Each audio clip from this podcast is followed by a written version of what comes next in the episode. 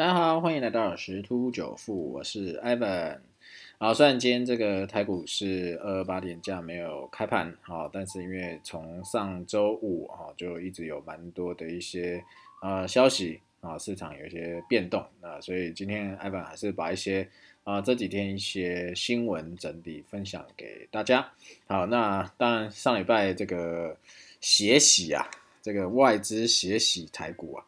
好，这个是。卖总共卖资卖超了九百四十四亿啊，真的创下纪录。好，但是这个跌了大概快五百点啊，没有任何一个啊股票是跌停的。好，所以有一些名师啊就讲说这是低阶的一个好买点。好，那为什么会有这样的看法呢？那我们继续来往下看一下。好，其实这一次的这个呃外资大卖，除了 SCI 这个调整权重之外，还是会有一个原因哦，就是这个美债风暴哦。这美债到底产生了什么风暴呢？呃，去年 COVID-19 那时候，呃，是殖利率倒挂，所以造成这个全球股市崩跌。那这一次这个美国债券殖利率的这个部分，又是什么样一个呃概念呢？哦，这个。最主要原因是因为这十年期殖利率急升啊，突破百分之一点五这个关卡，所以金融市场动荡，美元指数大涨啊，所以造成这个股市啊，就有一个比较大的一个那个波动哈。好，它因呃，那到底这个债这公债啊，好，殖利率跟股市有什么关系啊？啊，其中有一篇新闻就有一些 Q&A 哈，那我们就整理给大家。公债殖利率最近为何一直上扬？那主要是因为这个通膨预期升高啊。前一阵子的那个频道内容都有在讲，有些人在讲说啊，这样子因为这个疫疫苗施打，促进美国经济复苏的这个预期啊越来越好，好，所以说加上这个塑造美元这个财政纾困方案跟这个宽松货币的政策刺激效应啊，好，所以有些人可能就开始担忧啊。好，担忧说这零八年金融海啸暌违已久，这个通膨啊即将要复苏啊。好，当然 F E D 是有出来喊话，说至少两到三年内，啊这样子的一个情况是不会出现啊，因为他们是会稳住通膨通货膨胀率二的一个关卡。好，那为什么呃这个公债值率的后市是什么啊？该如何走？那投资人普遍认为公债值率今年会持续的上升。不过，也有许多人认为啊，FED 将快速攀升的公债殖利率视为经济复苏的威胁，好，所以他可能会出手，以防止殖利率升得太快太高，好，但是 FED 已经竭尽所能向市场保证，短期内不会出现如此转变，好，为什么？因为大家都看到这公债殖率忽然穿穿破一点五，好，就忽然引起了这股市的动荡，尤其是科技股，好，真的是血洗。那这个公债殖利率的攀升对其他资产有何影响？然后随着殖利率的攀升啊，债券就更具有竞争力，股票反而会失宠。然后，但随着景气周期起伏以及金融股啊这些还是会受惠，所以美元对追求收益的投资人更有吸引力，所以它美元指数就不会继续再跌啊，反而会涨。那这样金价哦就会相形失色，所以金价最近的疲弱啊，也是跟着这个债券的这个。呃，收益率也随随着有去就是下跌，以及这个疫苗施打情况，好这样子呃避险的需求下降，所以黄金啊这一次的这个年初到现在的走势啊，啊就是相对薄弱一点。那公债殖利率的上升对一般个人有什么影响？那除了说企业贷款成本会增加以外，公债殖利率的攀升，好也有可能会推高房贷利率，这样就有可能直接影响房市哦。好，所以这个这个就是一美债，哦，这个公债值利率的这一个风暴，大概一些简单的一些 Q&A，跟我们会有一些相关的概念在这边。那这个是应该是说，嗯，到底说还有没有比这个利率更好政策工具？哈，这个 Bloomberg，啊，彭博就有一个专栏在讲，他说应该要寻找一个比。利率更好的政策哈，因为长久以来利率一直是设定货币价格的一个主要工具，好，它影响了粮食、住宅、交通、医疗、政府支出等一切事物的成本，所以即便这个利率只是小幅调整，像美国就是可能一码，好零点零零点二五，好这样子小幅调整，都会受到投资人、购物者、企业主跟啊大总统的一些重视。那二十一世纪以来，利率基本上已经变得毫无用处。好，怎么说呢？好，那通膨啊，一直是设定利率水准的一个主要力量。但几十年来，物价一直受到压抑啊。金融海啸之后，各国政府推动这个塑造美元的刺激方案，但没有看到任何一个啊通膨明显上升啊。好，新冠肺炎疫情爆发的时候，各国同时实施扩张性货币，好，跟它的财政政策不断的撒钱，但通膨一样没有起色，所以全世界陷入长期的零通膨或低通膨的境界。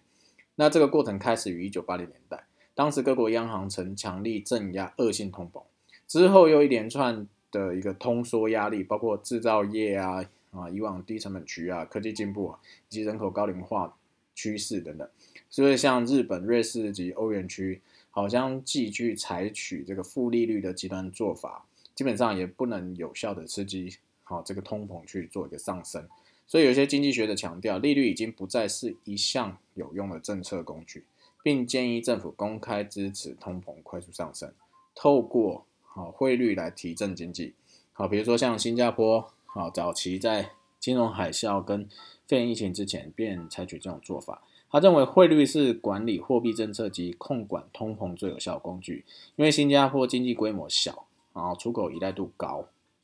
所以，就算未来几年通膨升高，央行政策利率也不大可能回升到金融海啸之前的一个水准。这也表示未来需要更好的一个工具来规范啊现在的一个经济生活啊。那这对这个大型经济体的国家是一个大难题，因为大国央行无法用汇率作为主要政策工具。最实际替代做法就是央行对通膨重新定义。好，比如说美国联准会 FED 去年便改变决策架构。允许通膨率在一段期间内超过百分之二的目标。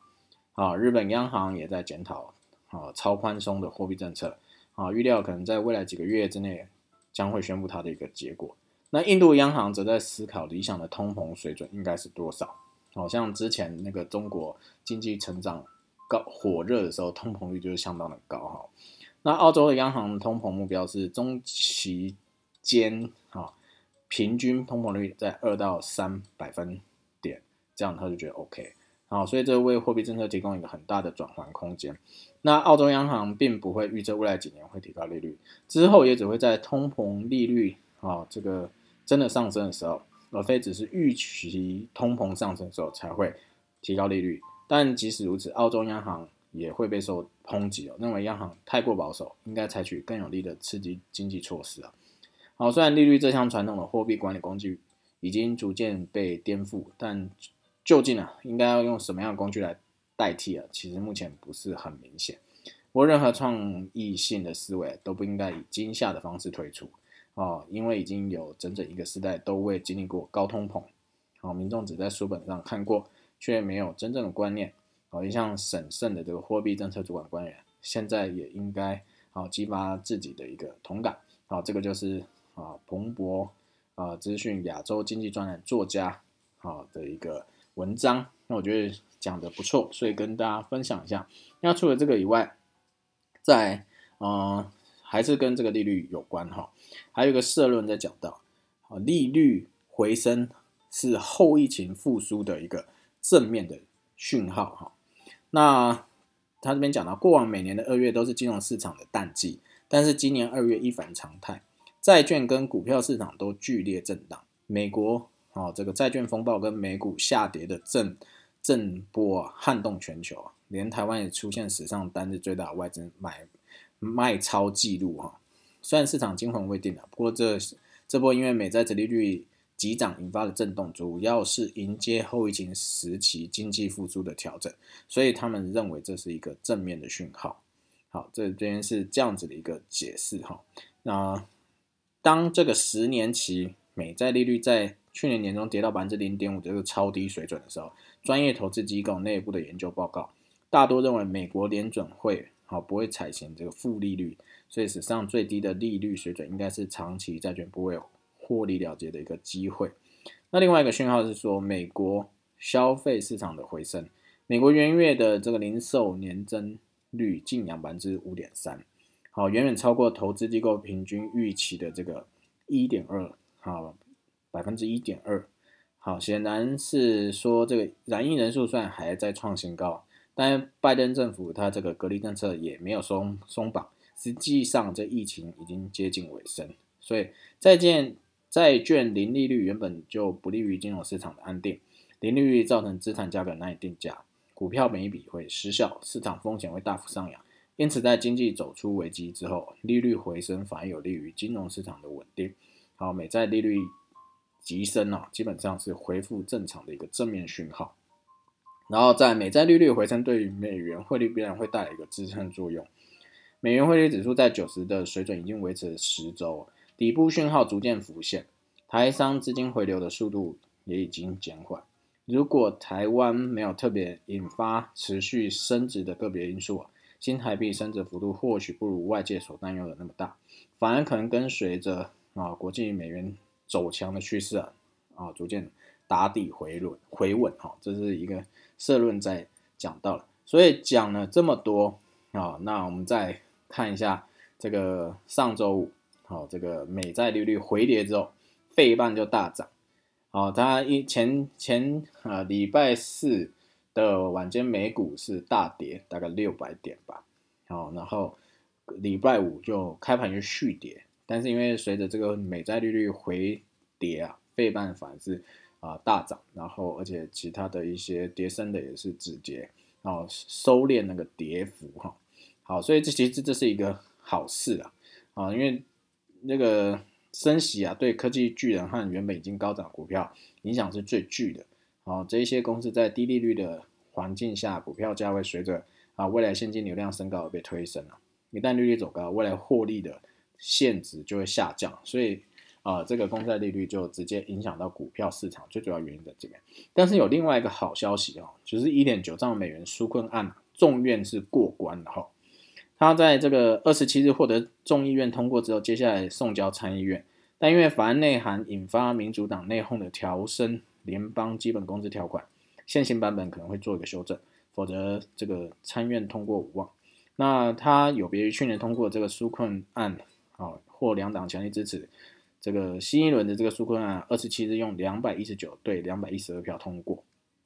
那这两党立场是壁垒分明了，共和党众议院全全部都是反对，民主党啊就两个人跑票。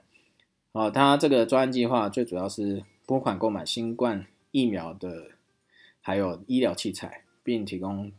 新一轮的紧急财务援助给家庭、小企业，哦，以及州与地方政府。所以，这个民主党阵营宣称啊，这是一个抗议援助失业者、协助经济站稳脚步啊的一个必要需求。共党阵营则批评规模太大、太挥霍，大部分是无谓的支出啊，只有百分之九跟抗议直接相关了。好，不不是那个反对的抗议，是呃对抗这个。疫情直接相关，好，这法案包含对符合这个的个人直接拨一千四百美金哦。八月二十九日前每周拨四百美金的这个联邦失业救助，以及援助在疫情期间付不出房租跟房贷的人哈，还有某些联邦失业救助将在三月十四号到期。民主党希望赶在在三月中之前让法案通过。好，所以在这样子一个情况之下，呃，美债殖率又回跌，然后美股回升。啊，然后这个呃，纾困案又过关，所以对于明天这个今天美股应该还是有开盘啊。那对于明天的这个台股来讲，应该是一个不错的一个消息啊。至少上礼拜五大跌了接近五百点，明天应该嗯，就算不跳空开高，也应该不至于是再开低了啊。所以是一个相当不错的一个开盘了。好，那。这个美债啊，这个殖利率啊，一定是这个应该讲说金融市场是零和游戏，所以美债的赢家会是谁？好，这个这一篇文章，我觉得嗯也是可以让我们去思考一下。好，他讲说这个金融族群呢，就是在这个美债震撼下的赢家。为什么？因为公债市场开始推升利率水准的时候，金融股市股市投资人的一线希望啊，因为预估经济成长。走强嘛，全国、全球各国的十年期公债值率持续攀升，所以它会对科技股等股价偏高的类股造成压力。那因为利率上升，就是刚刚前面讲了，侵蚀到公司的未来现金流量的价值。好，所以历史经验显示，利率上升的环境通常是有利于金融股。好，刚刚前面有讲嘛，好，这样就是房贷利率会上升。那房贷通常金额比较大，你利率上升，是不是代表说银行收的利息就增加？那就是获利就是成长。那金融海啸过后十年来啊，金融股虽然也有表现不错的时候，但银行业啊。营运大多相当艰苦，好，主要是因为金融法规越来越严业者的资本额规定提高，而且很多银行都曾经遭到处罚啊，所以利率超低，甚至是负利率，也压缩金融业的一个获利能获利的一个能力哈。那现在情况有些好转啦，在未来较长期的一个区间之内哈，预料金融业因为这个业内整并啊，成本效益提高啊，全面数位化有受益。啊，在短期间呢，随随着这个全球经济的成长回升啊，贷款的一个需求增加，推高利率啊，金融业将因放款利润增加而受益啊。好，所以说最近的这公债殖率上升，银行股仍是相对便宜啊。所以从价值面来看，标普五百指数成分企业啊，未来一年获利预估计算的本益比应该是二十二点一倍，那银行类股本益比只有十四点六倍，是最便宜的类股之一，因此有补涨空间哈。那基于市场预期，今年经济将快速复苏，投资人可能会在年底前减码高成长类股，转入金融股。啊，若景气热到令各国央行宽松政策令通膨挑战的时候，啊，这就有可能出现这种涨势哈。所以大银行凭借着它的规模优势，将能获得更多的科技金融业务，因此大型银行将持续复苏，成为下一波景气循环的大赢家。因为往往。呃，在国际大事件的时候，金融股通常都是蛮惨的啊。比如说以前的台湾的 SARS，或者是零八金融海啸、什么亚洲金融风暴等等啊，这些金融股通常会受到这种景气循环的重创。可是，可是如果当这个利率啊止跌，好开始往上走的时候，那反而它是景气循环股最大的一个赢家啊。所以说，巴菲特为什么钟爱金金融类股也是这样。而且之前有一个消息是，巴菲特也开始在入手。这个金融银行类股啊，所以说在这一次的啊美债的这个利率的一个波动，造成市场的一个反应出来啊，各各位，我觉得各位应该不用太过于担心跟紧张啊，危机也是转机，当然这也不是危机啊，我们应该从这一些资讯中找到未来的一些投资标的啊，所以其实现在可以开始去研究，不管是台股也好，美股也好，哦，就是比较绩优的一些银行股。啊，在啊，可以去去持有它，或者是可以看一下那个博客下基金，它到底持有哪一些啊银行股啊，或者或者跟着它投资啊，但就是做好资金风控管啦，资金配置是很重要的，不要这个百分之三十四十五十甚至百分之百资金全部压在某一个银行股上啊，或者某一个类股上，这样是也是不太 OK 的。所以说，其实，在上周五到这个啊周六。日这个周末一直到今天啊，就有一些新闻消息啊，啊都有在讲这个啊美债利率的一些啊部分啊。那 Ivan 看法就是刚刚讲这些，所以我是还蛮看好的。那基本上 FED 它会应该会是小心的控管啦，哦，不然这个好好不容易已经开始有有点那个经济有点复苏，然后又因为这个利率上扬，忽然打趴这个整个股市。啊，因为我相信这个，因为之前股市的上涨，除了资金推升以外，再也是川普他是商人嘛，哦，他就觉得说这个市场要好，所以他就啊不断对市场注入利多，让这个道琼三万点，好三万一、三万二都不断创新高。那我相信这拜登他刚上任了，他也不太可能说哦就让这股市崩跌，那这样其实对自己也是很难看，所以他应该还是会跟这个 FED 啊持续的去做一个合作，哦，让这个整个市场。呃，就算要修正，也不会一个紧急的一个甩尾啊，忽忽然的垂直又出现去年这样熔断的一个现象啊，所以说，哎，我们应该正面看待这个呃，直利率的一些变化的一个情形。好，所以这那针对直利率的部分的话，大概是到这边。好，那明天要开盘了，那我们这周股市的一些。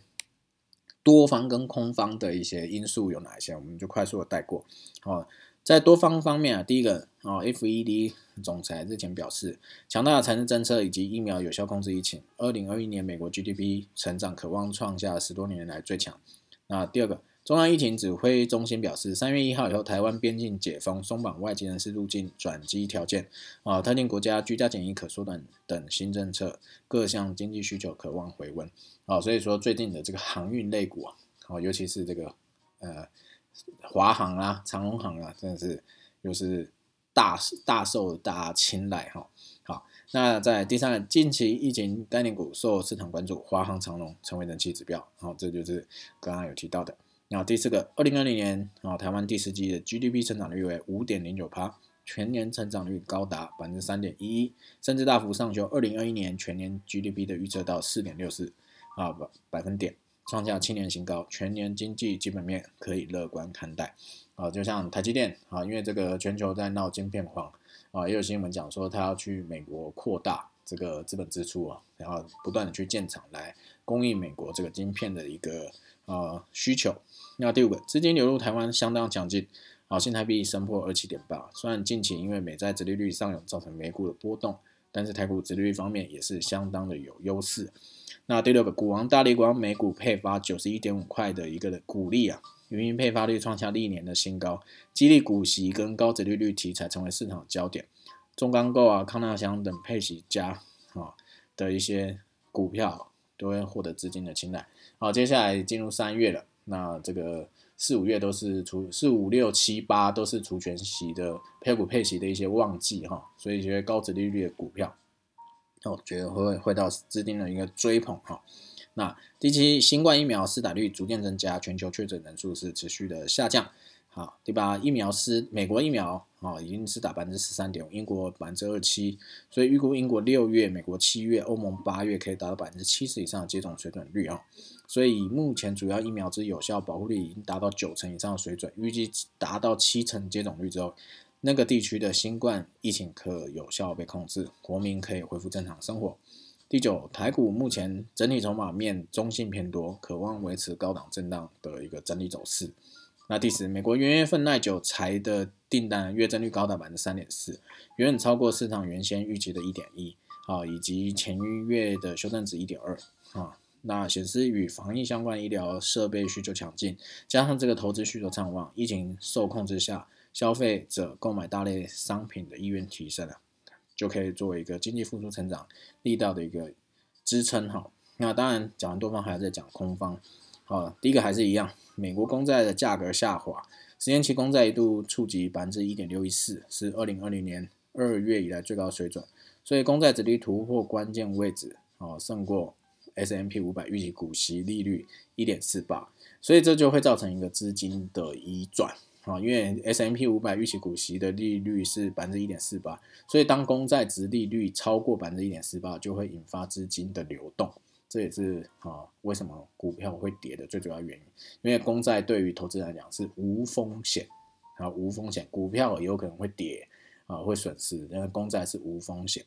所以半导体第二个半导体资金退潮，台股全资股这个龙头台积电啊，护国神山啊，遭外资二月十七号开红盘以来，累计卖超九点八八万张。第三，台积电股价于一月二十一日见到六百七十九元的天价之后，二月二十六号已经回跌至六百零六元，跌幅接近百分之十一啊，显示资金有半导体啊这个撤退到啊这个撤退的效应持续啊。啊，所以必须留意资金流出效应扩散到其他电子业的一个族群了。第四，全球疫苗是打中，但是疫苗目前是供不应求。啊，疫情潜伏在有这个再次点火的危机了，市场观望气氛依旧未降温。啊，第五，台股现在虽然有资金停住，但短线啊高价电大型电子股大涨的现象很难再次出现了，所以提防这个盘势啊回撤新春红盘缺口这个支撑了。啊。第六，这个美国公债值殖利率的攀升，科技类股卖压笼罩，造成美股重挫。啊，那这个刚刚前面已经讲，那个公债殖利率的回跌，哦，有助于这个科技类股啊，就是止跌这样子。那第七，啊，目前股市市场评价啊是处于一个较高的位阶，啊，预期后续对于金融市场资金水位移动仍有持续性的一个冲击。那第八，美国十年债殖利率急升，啊，高过刚刚前面讲。S M P 五百指数的公整体股息值利率，同时也会引发市场对后续通膨之严重疑虑。我相信这个这个话题不会就此停止了，应该会是在这一阵子呃持续会被关注的，所以呃可能还是要稍微关注一下这个殖率的一些变化。如果它有一个比较波动比较大的一个波动的话，就有可能哦影响这个股股价有一个比较大的波动。第九，美国十年在殖利率急速上涨，啊一度直直接抵达百分之一点六这个关卡，创下这个二月以来新水准，所以投资人一定会调高调节这个高基期的股票。那过去因为疫情受惠的尖牙股表现疲弱，同时也担心通货膨胀升温，FED 将缩减原先有利于牛市的货币宽松政策，所以这都连带的哈，因为这个利率影响这个整个资金的一些流动。最后啊，美国就业市场复苏缓慢，二月失业率是百分之五点三啊，为疫情爆发后劳动参与率降到百分之六十一点四，显示实际失业率远高于政府公布的这个百分之六点三。长期失业率还有其中的贫富不均问题啊，是美国经济啊的一个重大的风险啊，所以这是这一周这个啊利多跟利空的一些整理哈。那整体而言啊，基本上啊现在类股轮动，然后也会有一些资金在调节啊，所以在盘整的机会是相大于相相当高的啦，然后不太可能说是啊又继续往上或往下，因为现在市场方向有点不明确，必须等待这个。公债殖利率这个话题啊，稍微有点降温以后，它可能才会有一个比较明确的走势出来啊，所以各位需要耐心的去等待，从此从而在这段期间去挑选一些好的，就是基本面的一些股票来做一个布局。好，那我们今天的分享就到这边喽，拜拜。